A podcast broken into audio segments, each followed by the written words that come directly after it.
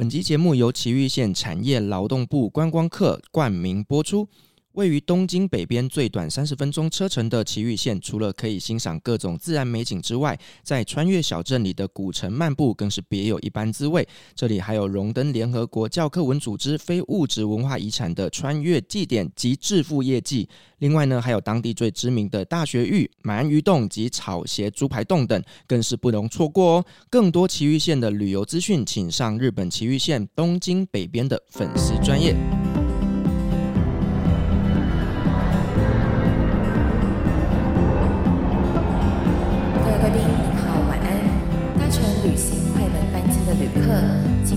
五号登机口办理登机。Good evening, ladies and gentlemen. Passenger on the flight to Travel Shuttle, please proceed to gate number thirty-five. Thank you.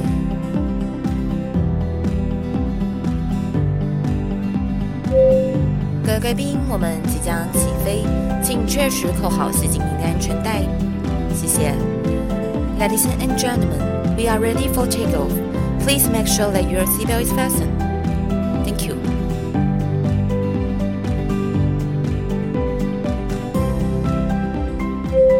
Hello，各位听众朋友，大家好，欢迎来到旅行快门，我是 Firas。今天这期节目呢，我们要带着大家一起再来到土耳其旅行。其实呢，有非常多的听众会留言给我，就是说呢，想要了解一下，就是土耳其那边的一些必吃啦、必买啦、必逛啦什么的。那今天呢，我就想要邀请到 Amir 老师。今天这次念对了吧？念对了，很标准。我们今天一样邀请老师来跟我们聊聊土耳其菜。欢迎老师 Amir。Hello，Firas 好，大家好。其实我们台湾人大部分。讲到土耳其菜，都会有一个既定印象，就是好像不是很好吃。甚至呢，我们在做土耳其团的时候，我也曾经听说过，有一些领队会在行前说明会的时候就直接坦白说，土耳其菜可能不合你的胃口，建议你从台湾带一些调味料，或者是带罐头或带泡面。可是我就会觉得很好奇，就是。土耳其菜，它其实号称全世界的三大菜系，而我自己真的也是非常非常喜欢土耳其菜。到底为什么台湾人会对土耳其的一个既定印象就是土菜很难吃呢？我们今天就想要邀请老师来跟我们分享一些呃土耳其菜的一个概念、发展起源及一些饮食文化。嗯，因为我其实上课的时候啊，我也会问一下每一个同学说有没有人去过土耳其，然后大概每一班呃现在平均都可能会有两三个有去过土耳其，那我都会问他们说，你们印象最深的是什么啊，或者是你们觉得土耳其菜是什么样子的感觉？呃，有。少数的人他们是可以接受土耳其菜，或者是觉得还不错。可是很多的学生去都说我们吃不习惯，然后甚至我身边也有一些跟团去土耳其人回来就一直抱怨说东西很难吃，然后就说每天都是吃羊排、吃牛排，然后吃烤鱼，或者是吃冷的一些沙拉这样子。那我就会其实觉得对土耳其。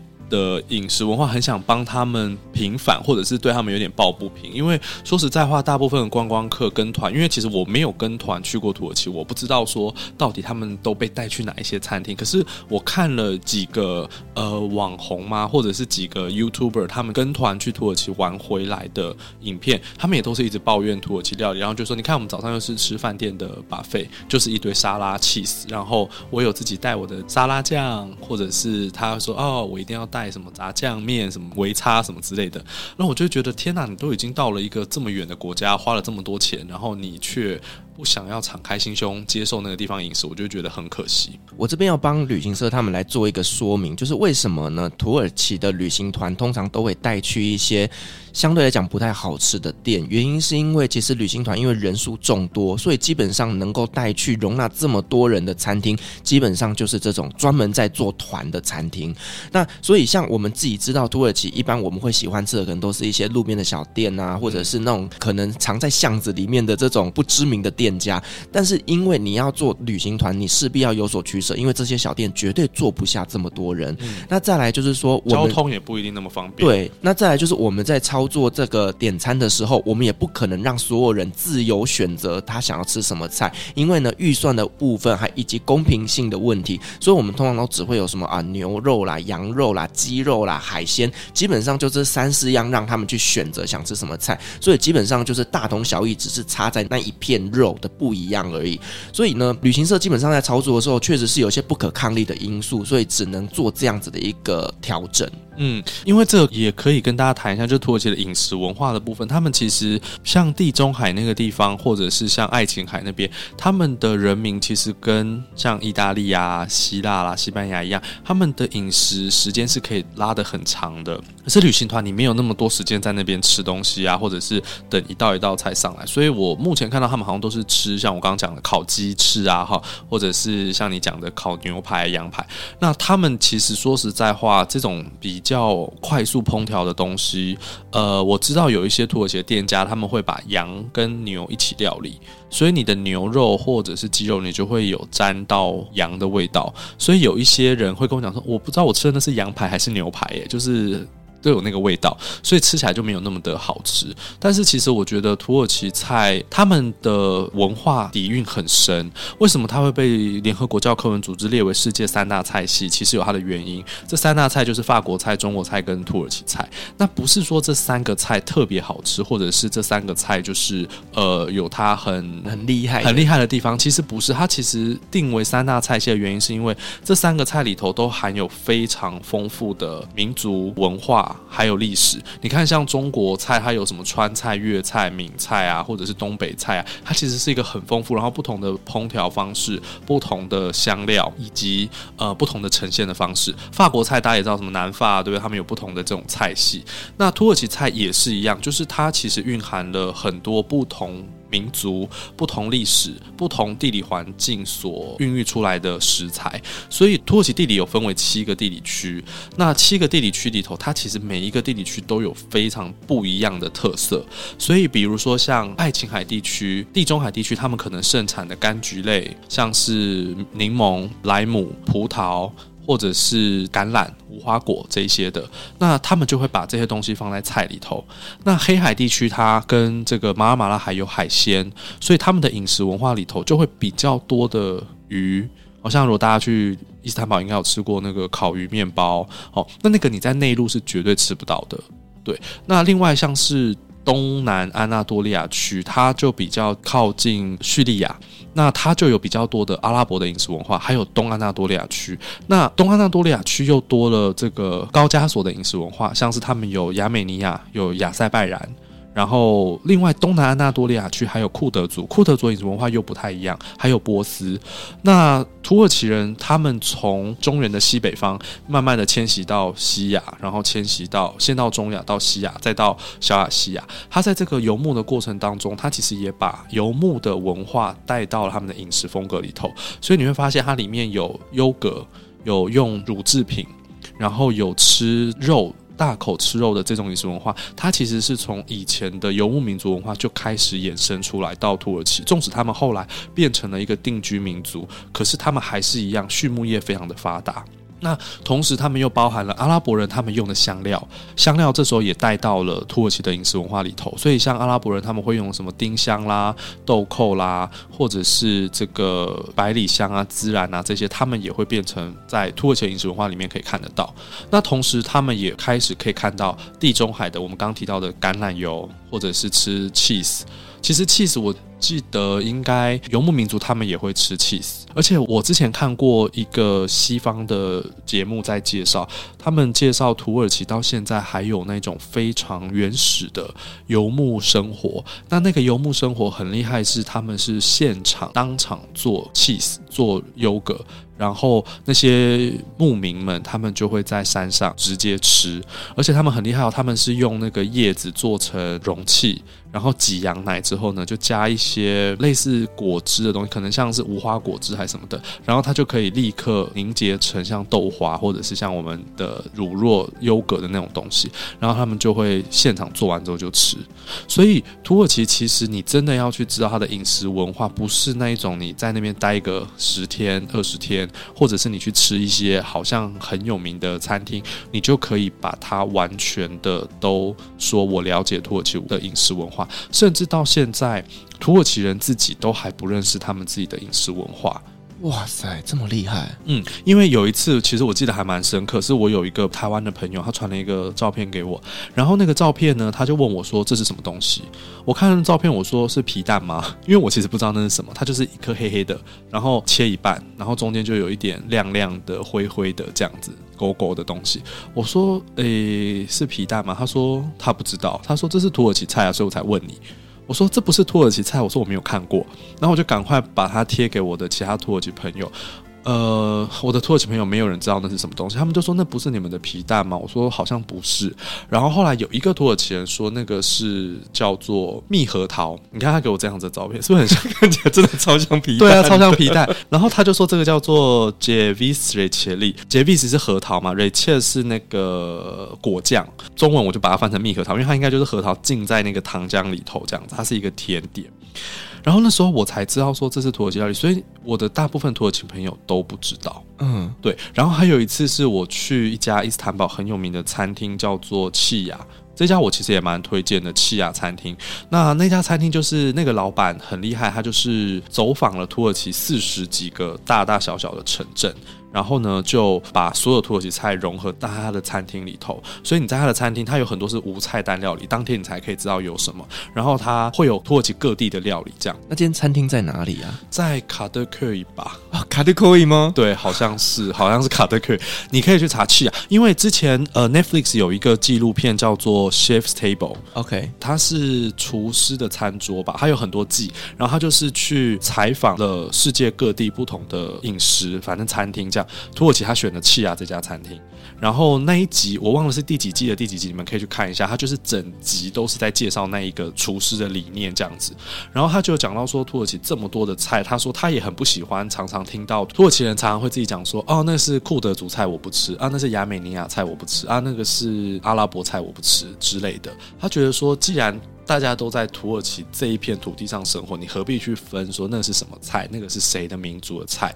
所以他就把那个东西放在他的餐厅里。然后那一次，我第一次吃到这个杰维斯雷切利是在那家餐厅吃的。你知道我已经在 Google 它的菜单 哦，你有看到吗？而且正在看，而且我跟你讲，它不贵诶。对，而且卡德克伊这个地方其实是是卡德克伊吧？对不对？对，是还蛮方便的。对对对，它很方便，而且它就在渡轮的那个码头的旁边啊，非常方便，而且它蛮平价的。像那一次，我跟我朋友吃完，一个人大概五六百块台币，而且我们点超多。OK，对，然后它很多东西是称重的，你就是去，然后你就是点称重的这样。这家我真的超级推荐。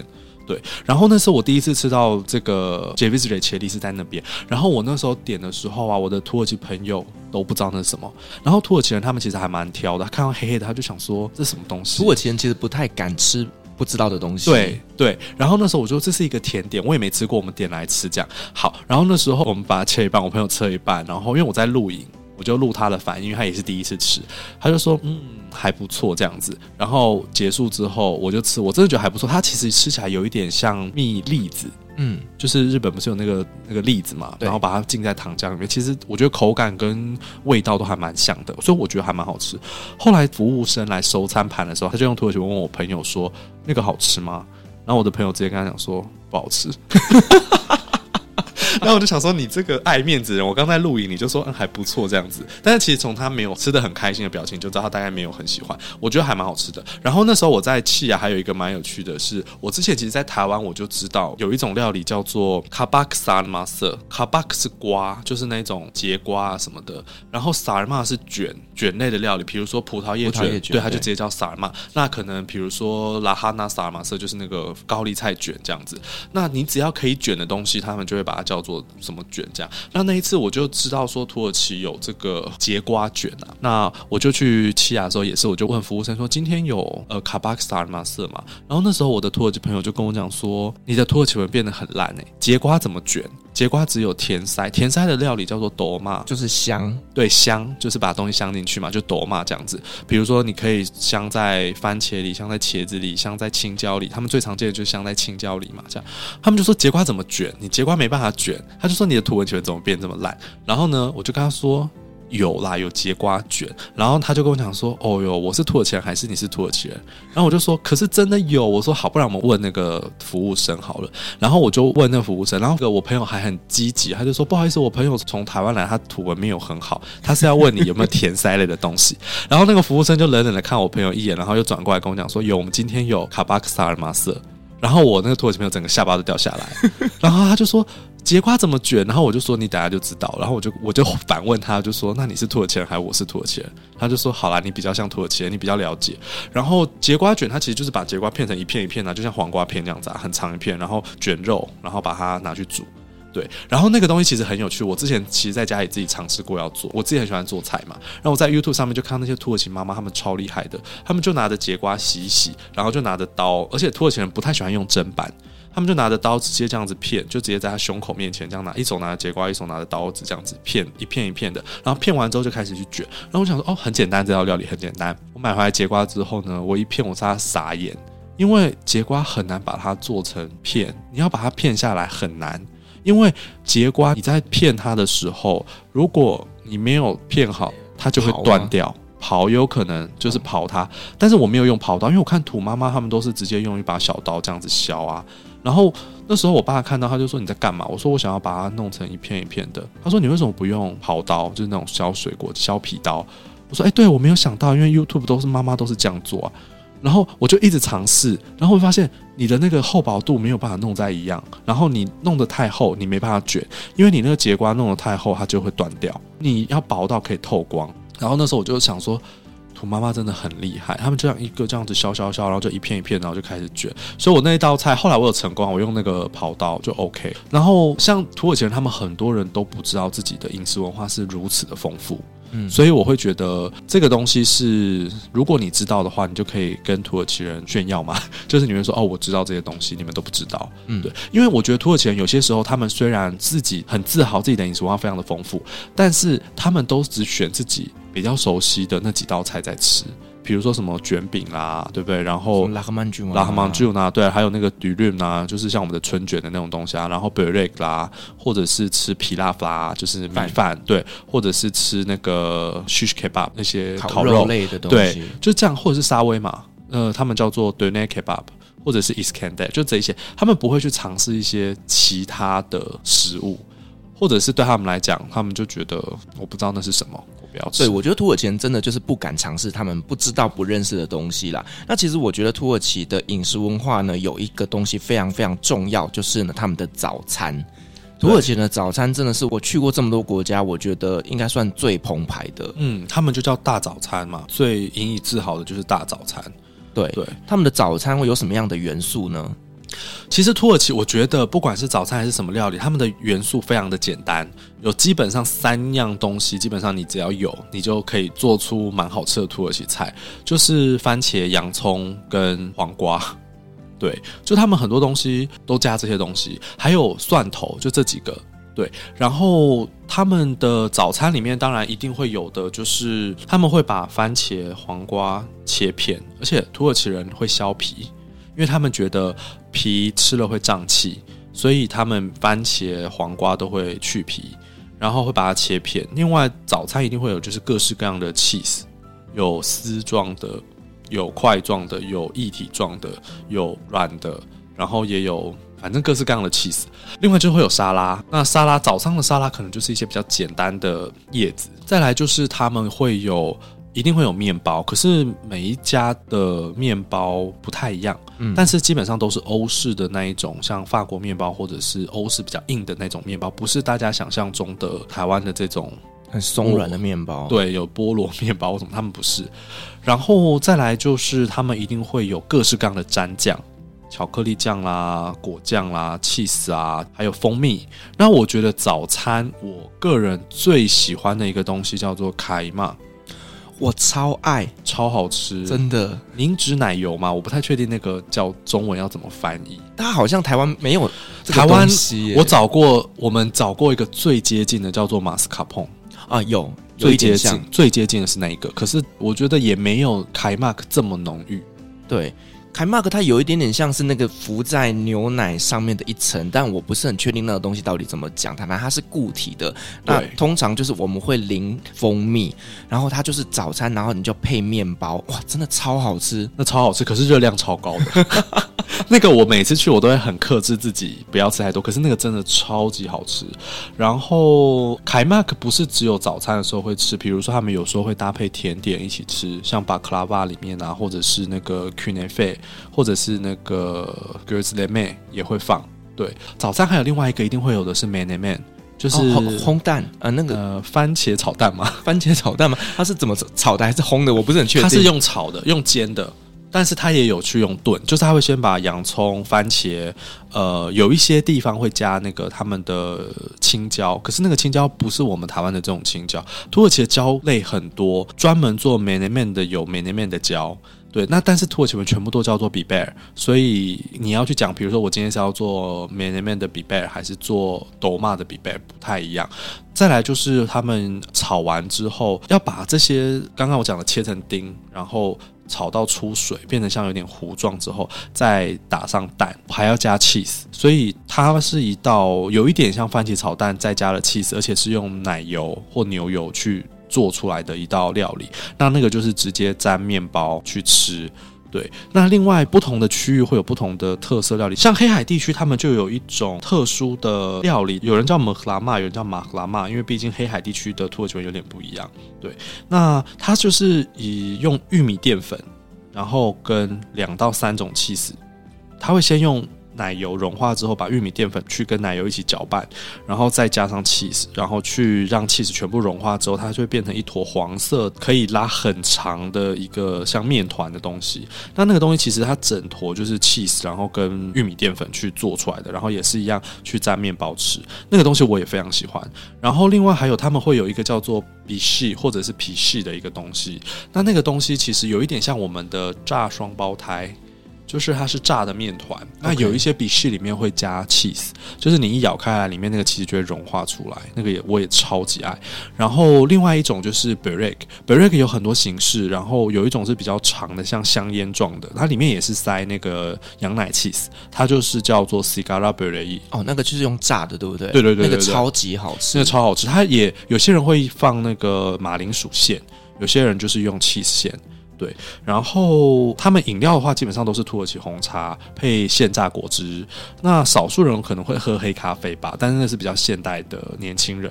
早期的土耳其人并没有这样子的一个文化，在他们早餐里面没有咖啡文化，因为他们的早餐叫做卡奥特嘛，就是咖啡奥特就是咖啡之后。哦，原来是这样。对对对对对，所以他们喝完咖啡吃早餐。OK，所以他们的早餐的土耳其文就是咖啡后的意思，这样。所以他们早餐通常不会配咖啡。嗯，那另外就是他们的麦当劳或者是一些素食店，他们也会推出早餐的套餐。然后蛮有趣的，就是他们的套餐跟我们不一样。他们麦当劳早餐也是，就是会有 cheese 块、橄榄，然后番茄、黄瓜片，然后再就是面包跟炒蛋。对，那那个是他们麦当劳的早餐。可是我不太确定土耳其人早上会不会去麦当劳买早餐，因为他们没有那种美而美啊那种店。可是土耳其有一些店是专门卖 b r e a k 的。那个真的还蛮多的，而且我很爱，我也超爱的。就是里面有各式各样的面包啊，börek，然后你就可以选。那他们通常早餐就会直接买一个，然后去上班，或者是有些人会买三明治哦，还有 simit 芝麻圈饼，也是他们早上会吃的。对，那另外早上的话，有一些路边摊，我觉得也蛮有趣的。但是这些路边摊就是它有一点像是我们的 Subway，你就可以自己选配料。哦，然后它就是像一个面包呢，里面可能会夹一些就是呃小黄瓜片、番茄片，然后甚至火腿、火腿，然后你就自己做一个三明治。对对对对对，然后还有 cheese 丁啊什么的，你自己选。对，那个我也很爱。对，那个也很棒。然后橄榄啊什么的，就是我觉得那个也是我会蛮推荐大家可以试试看的早餐选择。但是我相信大家如果是跟观光团住饭店的话，饭店都会提供 buffet 的早餐吧。我之前有住饭店，然后我觉得有一些。饭店纵使它没有很高级，可是它的 buffet 也不错，因为它也会提供你蛮多选择的。我之前在饭店吃的 buffet，它也有各式各样的 break，然后也有各式各样的 cheese。那也有优格，那它的优格就是直接是那种包装好的。哦，一罐一罐一罐一罐的，对，然后还有各式各样的水果，然后早餐他们一定会放一个一大壶的热红茶，就让你自己去无限量的喝，然后一定都是用他们那种郁金香杯，对，就是呢，一边是红茶，然后一边是开水，对对对，然后你自己去调比例，对对对，我就蛮喜欢他们的 buffet，可是我知道有一些人可能不太习惯，因为早上他们可能就会觉得要吃一些。牛肉汤啊，什么之类的吧。但土耳其大部分早餐是比较以冷食为主。然后我之前在安卡拉，我知道安卡拉有几家早餐店，我不知道现在还有没有，因为那个时候那个早餐店是吃到饱的，很酷。它就是真的整家店就是 buffet。然后呢，我记得那时候我好像吃一餐是四十块里拉吧，那时候大概要乘以十二，大概五百多块台币。可是你可以吃很久。然后它就是所有东西。都是吃到饱的，所以包含我们刚讲的那一些蛋类的料理啊，甚至它还有很多咸食，比如说那个炒的四季豆，然后有蛋的料理，然后蛋也有水煮蛋，也有炒蛋，还有我们刚讲的 man man，然后还有其他各式各样的蘸酱，它都是一碟一碟的放好，你就自己取。然后面包也是无限量吃，然后还有新鲜的水果，然后各种 cheese，各种沙拉吧。我觉得很划算，而且我超爱那种店的。可是因为那时候是学生，所以我们没有办法每天都，纵使现在也没有办法每天去吃啊，因为他那个一吃就要吃很久。对，有时候我们可能跟朋友去，可能吃三四个小时，然后你就可以在那边一直喝现榨果汁。光喝那些现榨果汁，我觉得就很回本，因为柳橙汁啊，就是蛮贵的，在台湾。然后我个人很喜欢这种早餐店。其实，在伊斯坦堡也有一些早餐店是呢，你自己去挑选你要的东西，你可能就夹 cheese，或者夹火腿片，或者夹 simit，或者夹你想要的东西，然后呢就去结算看多少钱。因为土耳其早餐的选择真的太多了，那你可能呢随便挑几项，你就可以吃得饱了。嗯，所以我个人啊蛮喜欢去这种早餐，就每天吃一点不一样的东西，然后我觉得真的是每天都体会到不同的土耳其饮食，是会让人家觉得很开心的。对，就是你会期待明天要吃什么，然后你就看那个东西，嗯，好，我明天要来吃它。对，就是其实我觉得，虽然它的东西都是以冷的为主，你看像 cheese 啊、沙拉啦什么的，面包也都是冷的嘛，它不会帮你加热好。但是我觉得它吃起来你不会觉得肚子很有负担。比如说你早上可能吃了一个铁板面，或者是有些人吃了一些炸的东西，你就会觉得好像很沉重的感觉，很有罪恶感，对，很有罪恶感，或者是你就会觉得胃好像有一点辛苦。但是我觉得土耳其的早餐吃完，你会觉得还蛮轻盈的，就是你不会觉得好像你吃了很多热量在里头，所以他们可以吃很久。他们有时候早餐就是跟朋友、跟家人坐下来聊天啊，慢慢吃。他们有时候可以吃到两三个小时。当然，也要上班的话没有办法。可是我觉得早餐对他们来讲是一个很重要的社交的一个场合，所以有些时候他们可能会从早上十点吃到下午两点。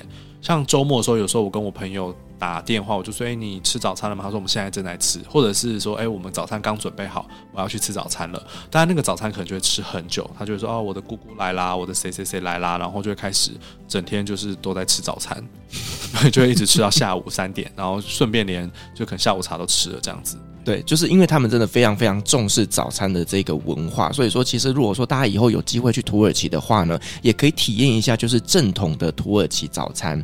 那另外，因为土耳其国土真的非常非常的大，所以其实在每个区域都有不一样的一些饮食文化，所以你在各个地方吃的东西其实也不太一样。那我们就针对每一个区域，我们来稍微做一些介绍好吗？可以啊，像我刚刚有提到，就是地中海那边就会比较多这种。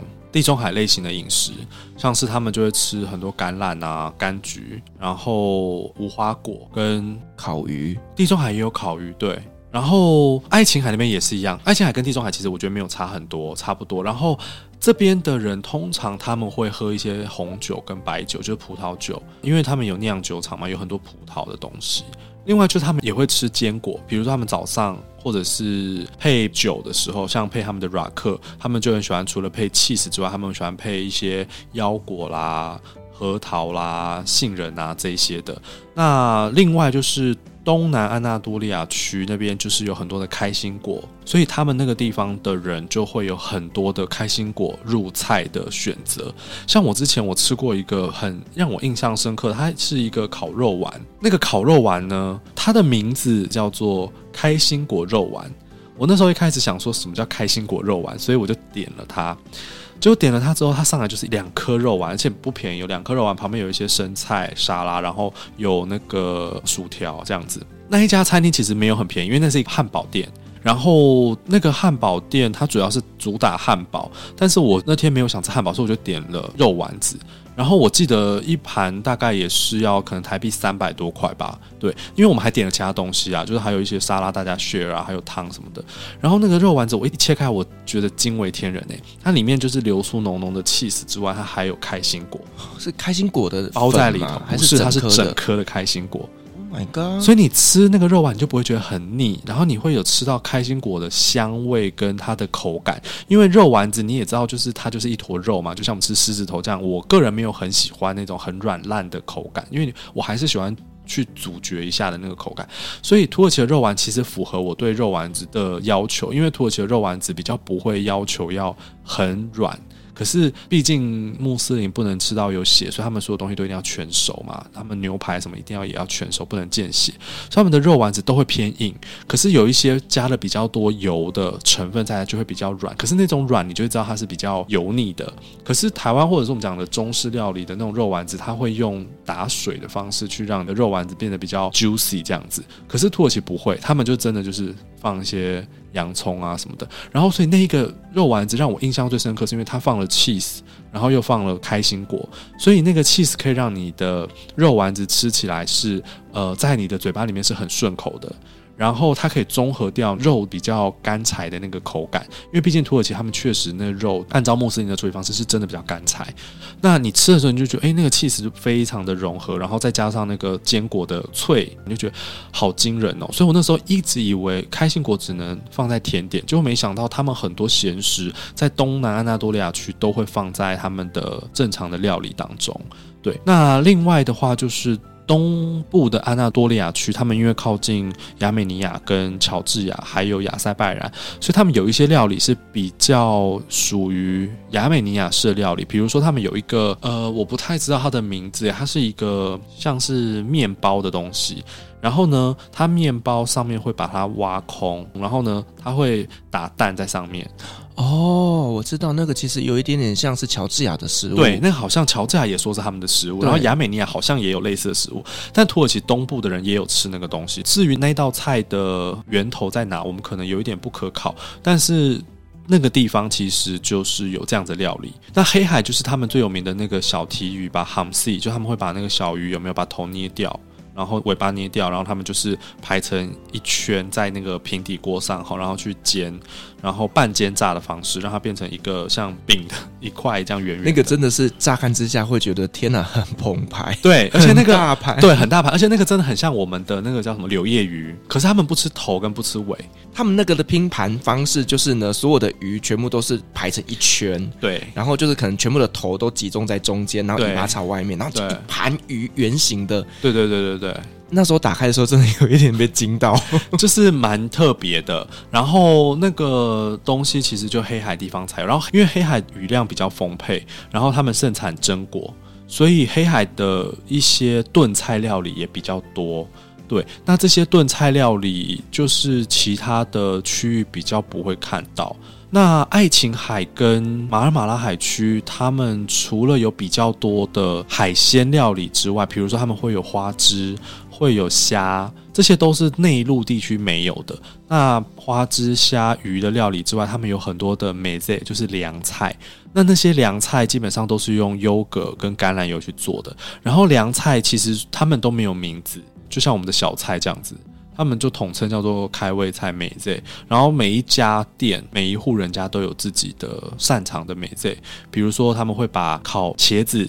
还有番茄跟青椒，把它去直接丢到炭火里面去烤，烤完之后把外面的皮剥掉，剥掉之后把它剁碎，然后去跟石榴醋那个 nar ekşisi，哦，我超爱，我也超爱。那个沾沙拉就是好吃，对，而且我觉得它比 balsamico 还要好吃，对，因为 balsamico 有一点呛，可是石榴醋又多了一点点石榴的酸甜味，而且比较天然的感觉。就是很多人如果说你去土耳其，你吃不习惯他们的生菜的时候，因为其实他们一定会出一盘生菜沙拉，对，你吃不惯，你就是。淋那个石榴酱，你淋下去，我敢保证，真的马上瞬间变好吃。对，石榴醋真的蛮好吃。然后他们就会跟我刚刚讲的那些泥状的东西混在一起，然后去沾面包吃。那个东西我也非常的喜欢。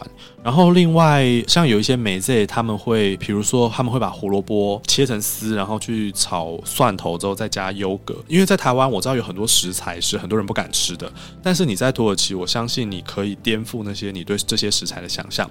第一个是香菜。香菜，台湾的香菜跟土耳其的香菜完全不一样。土耳其的麦当诺斯是中文，有些人把它叫做欧芹，可是我看台湾有一些贵妇百货，他们卖的欧芹是巴西里，所以那个也不是巴西里，它是另外一种长得有一点像芹菜，但是它又不是芹菜的东西。那个台湾真的很少地方有卖，像滨江市场我知道有，可是它是天气冷的时候才有。然后其他你在像我之前在。Jasons 或者是微风百货有看过，超贵，大概一小盒一小撮，大概要一百块到两百块台币，那个真的很贵，在台湾。所以那个东西你去土耳其，你看到你不要觉得它是香菜，它完全没有香菜的味道。另外一个就是我觉得茄子，土耳其人超级会料理茄子。我在台湾的时候不吃茄子，Me too。你也不吃，那你在土耳其吃吗？我吃。对，他们的茄子真的超级好吃，而且他们是属于那种圆茄，不是我们这种长的茄子。所以我觉得大家去土耳其不要看到它是茄子你就不吃，因为像它很多茄子泥的料理，像之前我带我的朋友去吃，我没有跟他讲那是什么，他吃不出来那是茄子。然后直到我跟他讲，他说真的我是茄子，他还是继续吃。那这是第一个，再来就是青椒。我以前也不太爱台湾的青椒，可是土耳其的青椒虽然都叫青椒，可是他们有各式各样的青椒，什么糯米椒啦这一类的哈，然后什么灯笼椒啊什么的，龙角椒啊这样，他们那种椒没有我们的这种青椒的那个味道，然后也不是硬的，所以在土耳其，我觉得大家也不要害怕青椒，因为他们的青椒确实跟我们的青椒完全不一样。然后再来还有一个，我觉得大家可以放心是胡萝卜。就是我刚刚讲胡萝卜，有些人不敢吃，可是用他们那种方式料理，加了蒜头，然后去加优格调味之后，其实完全没有胡萝卜的味道。那如果你真的想要让你的小朋友不要挑食，我觉得这些都是还蛮好入门的菜。但是我觉得土耳其他们基本上料理的方式都还蛮简单的。就是他们不会有太复杂的工序，像中国菜可能要先过油啊，有没有？然后又要腌制多久啊？什么？土耳其菜基本上他们比较没有这一类的大火快炒的东西，所以他们东西很简单。不过他们会有炖的料理就对了。那他们大部分就是烤、煎、炸这样，他们也没有清蒸的料理方式。那再来就是土耳其料理，我觉得比较健康的地方就是他们的添加物很少。就是你基本上不会看到他们加一些什么已经调好的酱料，比如说我们很喜欢加一些什么像沙茶酱啊，或者是我们会有一些人会加味精啊，好，那或者是类似像鱼露啊这些，他们没有这些东西，他们就是加盐巴，然后加一些黑胡椒，或者是加一些香料。那他们的香料也很简单，就是百里香、迷迭香。鼠尾草、孜然、小茴香、肉桂、石螺子，类似这些的。那他们很喜欢加一个号称有辣的东西，叫做 pul biber，一点都不辣。对，就是一点都不辣。对我们，我很爱吃辣，所以我吃的东西。我在土耳其真的唯一一个没有尝过的味觉，应该就是辣。对，真的就是他们那边，他们有分成就是辣与不辣。可是呢，那个辣在我的眼中，它根本就不辣。嗯，所以其实你如果说会怕辣的人，其实去土耳其真的会过得很自在，因为你永远不用担心踩到雷，因为它没有一道料理是辣的。对，基本上都不辣。呃，我这个辣，我觉得有一个故事可以可以跟大家分享。有一次我到安卡拉的近郊，就是贝帕扎热那边，反正我在那边玩呐、然后就刚好去一家餐厅，然后那家餐厅其实也蛮酷的，就是他卖的都是一些当地特色料理，所以我们一去那个餐厅的时候，桌上就已经摆好了一小颗绿绿的东西，它就一盘放在桌上，然后那一小颗呢，很像乒乓球，很像荆棘，只是它的皮是光亮的，就很像我们的辣椒的那个皮。然后是青绿色，就真的很像是青椒的颜色这样。那我就问我朋友说，这是什么？然后我土耳其朋友说他也不知道，反正就是叫做 biber，反正统称那种东西都叫做 biber。后来老板来了，我就说这是什么？老板就说这是很辣很辣的辣椒。然后我那时候超级兴奋的，我就想说太好了，我终于可以吃到辣的这个味觉了。然后我的朋友就说他是马丁人，马丁在土耳其的东南部。那其实东南部确实他们比较靠近阿拉伯，所以他们有比较多的一些辣的元素在里面。所以马丁人吃的东西确实有一些是比较辣的。然后那时候我朋友就说他是马丁人，所以他吃吃看好了，这样他说他可以吃辣。然后我就想说哦好啊这样，然后他就吃了一口，他的嘴唇立刻肿得像香肠一样。这么厉害，真的，然后我就超级开心的，你知道吗？我就超级兴奋。然后他灌了两罐水，然后店员啊，还有老板就一直在笑。然后那时候因为我是一个亚洲人，然后在那边算是蛮稀有的，所以那时候整家店的人就围过来在那个旁边，然后我又要吃他们的辣椒，他们就围过来在那边看我吃。然后呢，我就吃了一一口之后呢，就什么事都没有发生。然后我就一直这样，嗯，然后呢，他们那些土耳其人啊，店员就说什么 “geliyor，geliyor”，就是要来了，要来了。然后我就说谁要来了？然后他们就说 辣辣要来了。然后我就说好。然后过了大概一分钟，又什么事都没发生。他就说不然你再吃一口，就把整颗都吃掉了。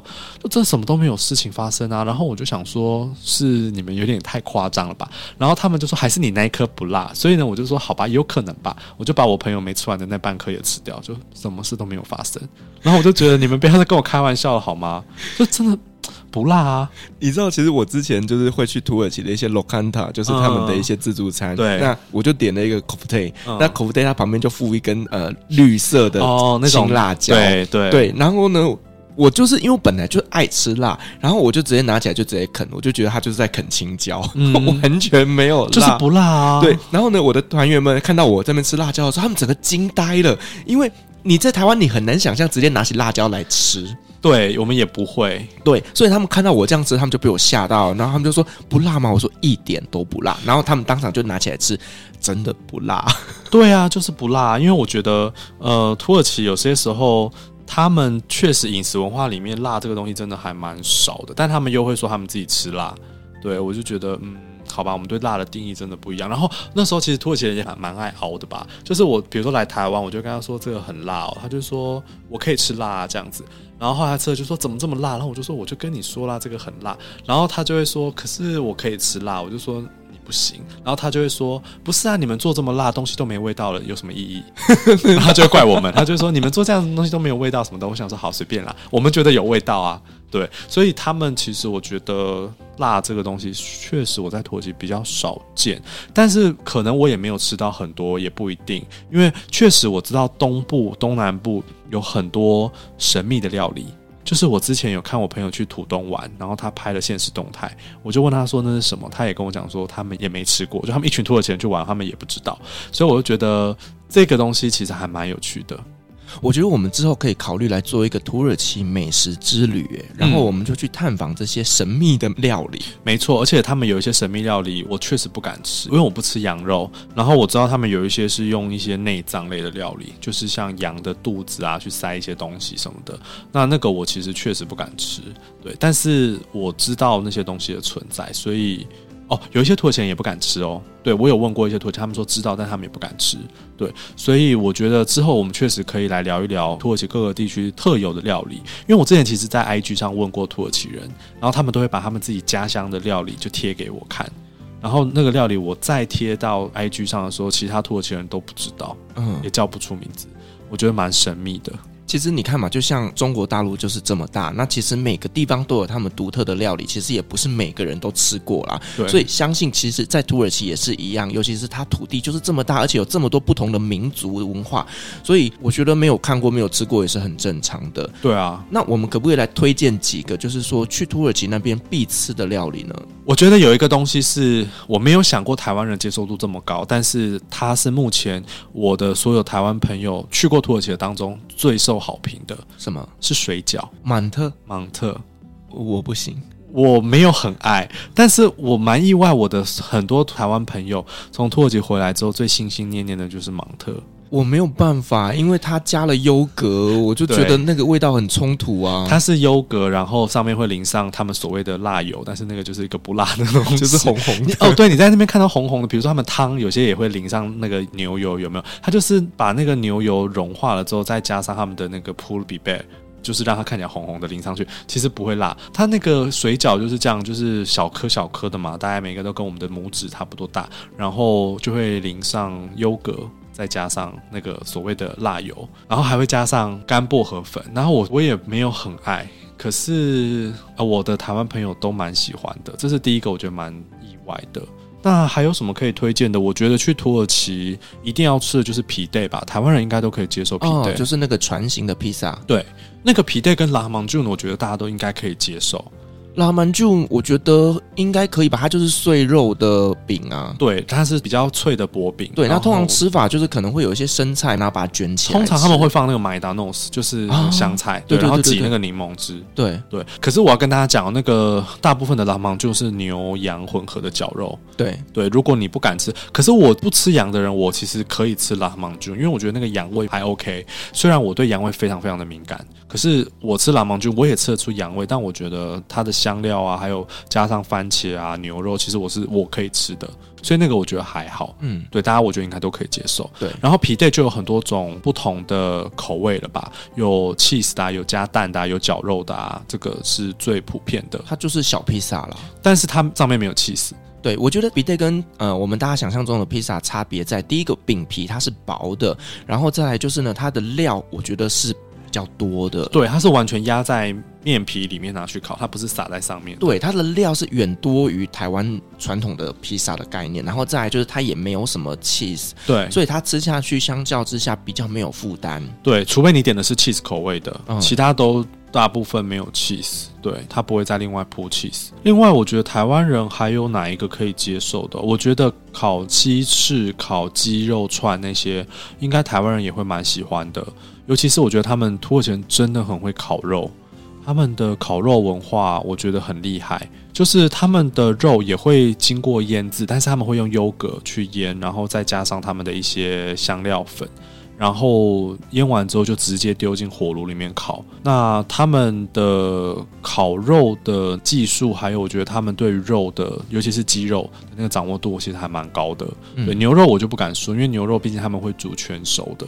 对，但烤鸡我真的觉得大家应该都会蛮喜欢的。对，然后我觉得像是沙威玛吧，我觉得这个基本上台湾人也都还蛮能接受的。嗯，还有烤鱼面包啦，烤鱼面包虽然只有在伊斯坦堡，但是它里面放青鱼嘛，就烤青鱼啊，然后加上一些生菜沙拉啦，然后挤上柠檬汁，我觉得大家应该也都。接受度蛮高的，我没有很爱哦，真的吗？为什么？我觉得面包太硬了哦，它那个面包会割嘴巴，那个每次吃完之后就觉得口腔很痛。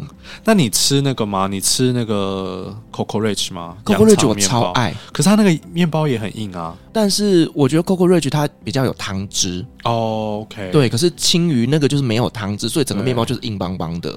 对，没错。而且前一阵子烤鱼面包被土耳其政府禁止贩售，为什么？我其实不知道原因，我不知道是因为疫情还是怎样。那个伊斯坦堡那边不是海峡那边有很多船那边在卖那个吗？对对对，他那一阵子就禁止那些渔船。在 Aminu 那边，对，对对，就禁止那些渔船卖。可是最近好像又开放了。OK，对，就好像那个 那个地下水宫殿前几天又开放了。嗯，对啊，他修了六年吗？还是多久？对啊，最近又开放，所以大家可以去。然后伊斯坦堡，我看有些旅行团或者是有些去过的人有推一个叫做湿汉堡。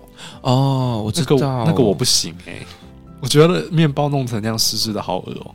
我个人吃过一次啦，但是我没有很爱，我只是听说那个好像是他们解酒用的，我没有没有办法，我觉得很恶心。嗯，它就是湿湿的汉堡，然后里面一块汉堡肉，然后加就是番茄酱，大概就是这样。它就是把汉堡整个浸泡在番茄汁里头吧，应该是可以这样解释吧。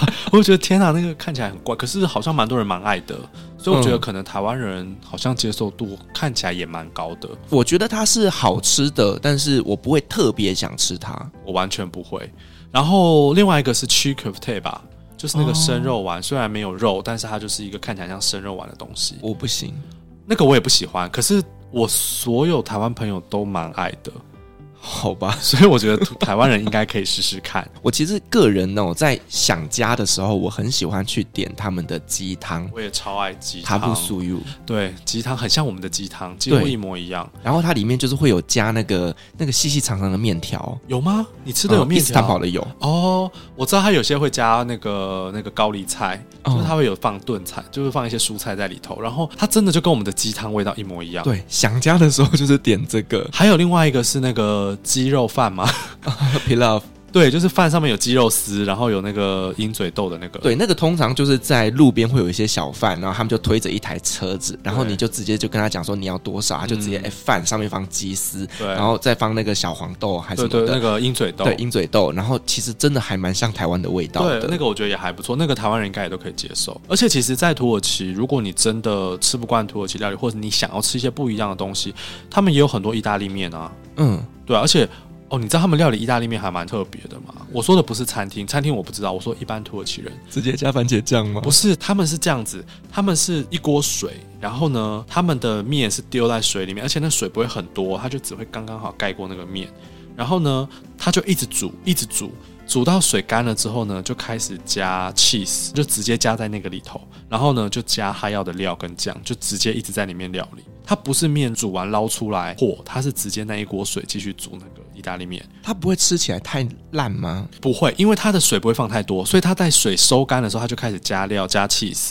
然后就会融在一起哦，好特别的料理方式哦。对，然后我学会了之后，我现在在台湾我也常常这样做，因为很方便，因为你就不用再烧一锅 两个锅，对，就不用两个锅，对。然后我就觉得有时候蛮方便，因为他们 cheese 不是加我们那种 cheese，，他们有时候会加比较台湾好像没有吧，白 cheese，、白鸭子佩涅，就是白起司，或者是比较像是我们的莫扎瑞拉，然后就把它切成一丝丝一块一块丢进去，它就会整个融在意大利面里头。好，因为我之前去土耳其人家里做客，可能就是呃单身男子的关系吧，他就直接给我沾番茄酱 啊，真的哦，他就是把番茄酱煮熟，然后煮热，然后直接弄在面上，那不是没有很好吃吗？就你 就不好吃啊？哦，那会不会是你那个朋友料理的？我觉得可能就是单身男子，不太会煮东西，不太会煮饭。哦，哎、欸，可是我之前去我家煮饭的那个土耳其朋友也是单身男子，但他蛮会煮饭的。就是我觉得有一些人可能就是呃从小可能会跟着妈妈进厨房的话，他可能就会学到一些技巧。可是蛮多人是真的一辈子没进过厨房的哦，因为毕竟土耳其还是有一些家庭的观念是男生不要进厨房。对，在这种相对比较传统的观念下的男生，可能他真的不会煮饭。对，但我遇过的几个男生都算会煮饭，我觉得还蛮运气蛮好，因为他们都有时候都会来我家煮饭，而且他们还嫌我不会煮，诶，因为他们看到我在那边用砧板切东西，他就会觉得我不会用刀子。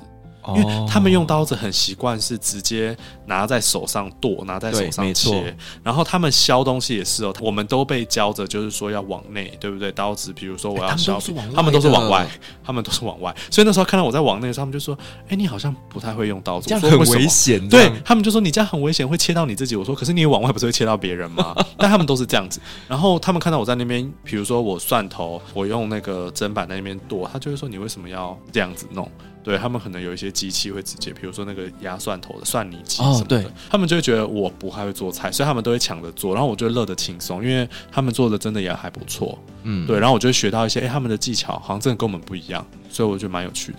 那我自己其实去土耳其，我会吃一个东西，而且是我一下飞机我一定马上要吃，然后我离开的最后一餐也一定要吃它，对我来说就是一个仪式感，但其实它不是土耳其菜，该不会跟我一样吧？Popeyes 吗？我也是哎、欸，真的，因为那个是真的是一定必吃啊，因为台湾没有啊。对，对我也是哎、欸，哎、欸，我们第一次这么有默契，真的哎、欸，超级好吃。而且我回去土耳其前，我一定会留一餐吃 Popeyes，就在机场，我一定会去吃。我每次就是会留着一定的零钱，去机场一定要吃完 Popeyes 才会离开。对，而且我每一次。吃我都会点三块鸡，Me too。对，但是我都吃不完，我吃得完，真的假的？我吃不完，然后我每次都会吃到很后悔，我就想说下次吃两块就好。可是他就是每次到了那个柜台的时候，我就会说我要三块鸡，然后脑中会跟你讲是你吃不完，但你就会说不管我就是要三块鸡，然后来了就会后悔。可是我每次都点三块，因为两块跟三块真的没差很多钱，没差很多钱啊！而且他的那个鸡不知道怎么弄，超级 juicy，超好吃，而且它的皮超好吃的。对，然后我记得那时候我住在伊斯坦堡的时候，就是我的健身房啊，它是一一个百货公司，还去健身房。也太厉害了！我根本在土耳其几乎都没有去健身房，我那时候固定都会去健身房洗澡。哦，没有了，我会去运动了。那所以，我通常都是运动完之后去吃 Popeyes，然后就想说这样子比较不会罪恶哦，吃一点补充一点蛋白质这样子。对，因为 Popeyes 真的蛮好吃的耶。对，因为你知道吗？后来香港机场、也有。超难吃的，哦、真的、哦，我超级无敌难吃。难怪我之前跟朋友分享 Popeyes 的时候，我朋友不能理解，他就说没有很好吃啊。然后我说你在哪里吃？他说香港。我说啊，可是土耳其的真的超级好吃。对，我跟你讲，香港的真的是很难吃。然后我吃过土耳其跟约旦的，约旦的也好吃。那就表示是香港的问题，对，不是 Popeyes 的问题。嗯，我觉得可能是料理方式，maybe 清蒸的鸡比较好吃哦，也有可能，因为他们会放血，对不对？对，哦，可是我真的觉得 Popeyes 真的是我打遍天下无敌手嘛，就是在台湾我真的没有吃过比 Popeyes 好吃的炸鸡耶，真的，我觉得就连。前阵子台湾很红的那个什么、呃、什么老老，对对对，就是那个品牌，其实我觉得都比不上 Popeyes。我也觉得呀，我不知道大家在红什么，可是我觉得土耳其人也没有那么懂 Popeyes，你有没有觉得？嗯、他们并没有特别爱 Popeyes。对。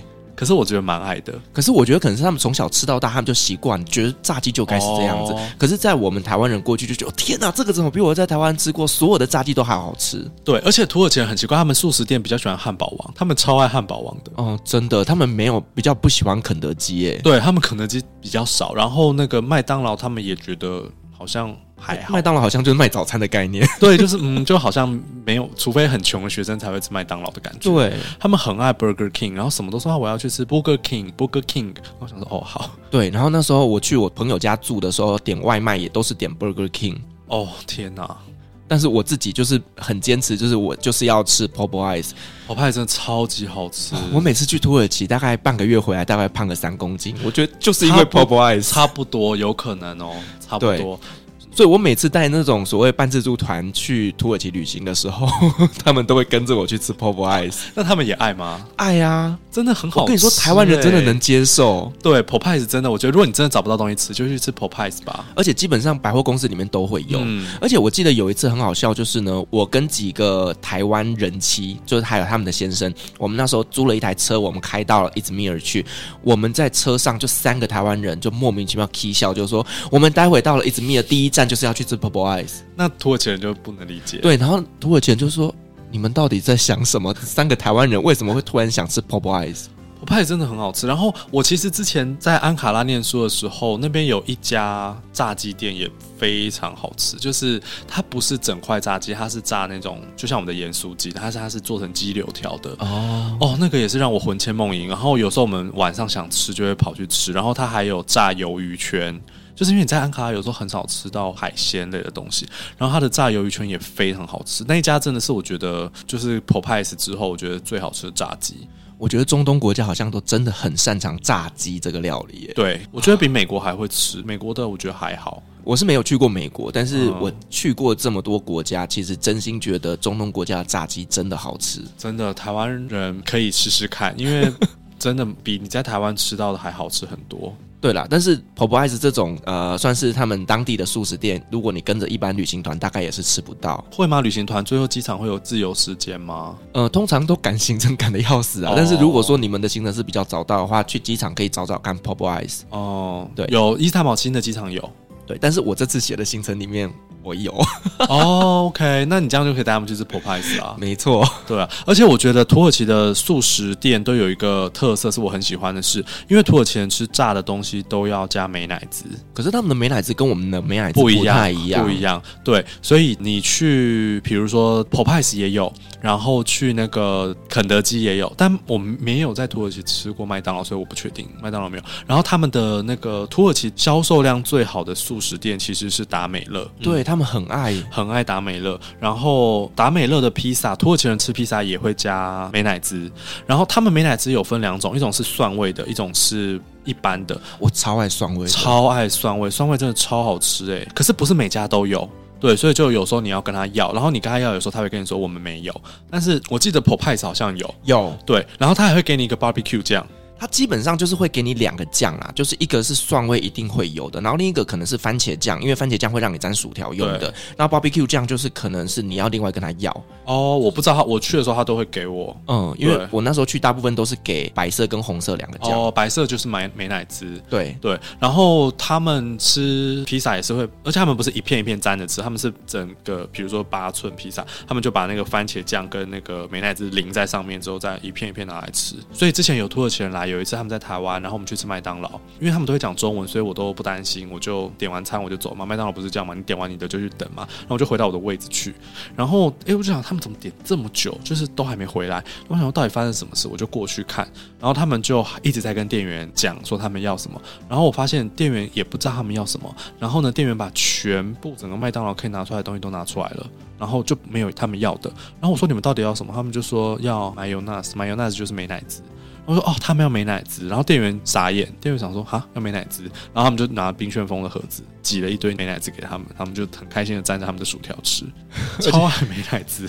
你知道我曾经跟几个同学去吃饭的时候，然后那些同学他们就会把他们所有拿到的酱全部挤在一起，哦、然后拉在一起，你知道那红色、白色。那就有点恶心，我也不行哎、欸，我就会分开，我就会自己吃我自己。对，但但是我觉得他们好像真的很喜欢，就是这种 混合在一起的口感。嗯，嗯对，我觉得这个也就是土耳其人他们当地的一些素食文化。嗯，没错。好了，我们今天这期节目其实比较做的像是一个土耳其饮食文化的一个概论啊。那我们之后也会做一集，就是呢，针对每一个品项。到底要吃些什么食物？到时候呢，可能呢，给大家一些这样子的资讯。你去土耳其旅行的时候呢，你会更知道要怎么去点菜。好，那我们今天真的非常感谢 Amir 老师呢，又来跟我们分享了一个土耳其饮食文化的内容哦。那我觉得这期节目真的是也是非常非常的知识丰富。好了，那希望大家会喜欢。好，如果说您喜欢我们的节目的话呢，别忘记给我们五星好评加分享哦。另外呢，我们在 FB 设有旅行快门候机室的社团，针对今天这期节目，你有任何想分享的，都可以。可以在上面留言，所有的留言都是我亲自回复哦。旅行快门，我们下集再见，拜拜，拜拜。